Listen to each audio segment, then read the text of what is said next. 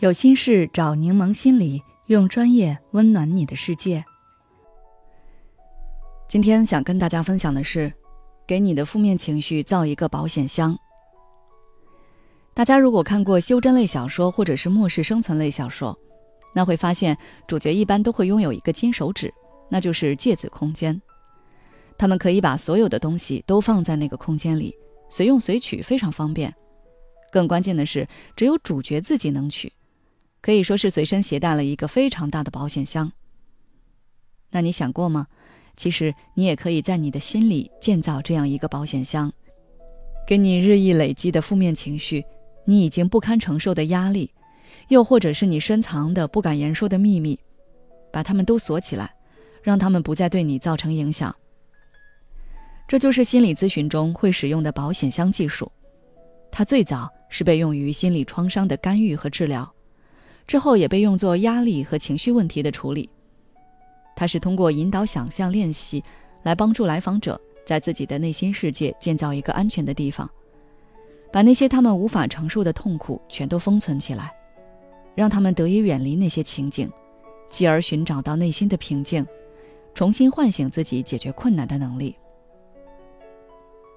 其实很多时候，并不是事情困住了你，而是你的担忧、恐惧。困住了你，你觉得自己做不到，你也害怕自己会失败，你与这些负面想法和负面情绪搏斗，整个人变得精疲力尽，当然没有能量去解决你现实的问题。但是如果我们把这些担忧和恐惧都锁起来，那你就会更有能量来处理你的问题，甚至不需要别人来引导，你自己就能想到很好的办法。那么，保险箱技术具体？该怎么做呢？大家可以认真听我的指导语去想象。如果有需要的话，你可以把本期音频保存下来，这样下次你遇到让你痛苦难过的事，可以直接根据引导语来疗愈自己。好了，下面我们正式开始。首先做一些准备工作。你可以找一个无人打扰的环境和空间。然后寻找一个让你感觉舒适的坐姿或者躺姿。准备好了吗？好，轻轻闭上眼，深呼吸。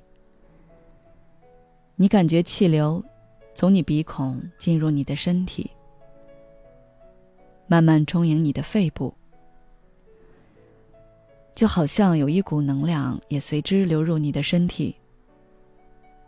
屏住呼吸五秒钟。五、四、三、二、一，好，再慢慢把它吐出去，就好像是把你体内的浊气一并都排出体外了。现在你感觉身体变轻松了一点。接着我们开始想象保险箱。你看到了一个保险箱摆在你面前，你仔细观察它。它的体积有多大？是多高、多宽、多长？它是什么材料做的？是木质的、铜制的还是钢制的？它是什么颜色？有没有花纹？它的内部结构是什么？有没有抽屉？是分隔了还是没有分隔？看完了外在的东西，我们再仔细观察它最重要的东西，那就是它的保险能力。你看到它的内壁有多厚了吗？是不是拿斧子砍也砍不穿？它的箱门是不是容易打开？打开的时候有没有声音？它的门锁是怎么设置的？是密码、按键的？转盘的还是指纹的呢？又或者是什么其他更高新的科技？你可以试着去开关一下，感受它是否牢靠。如果你觉得还不够，那就再检查一遍。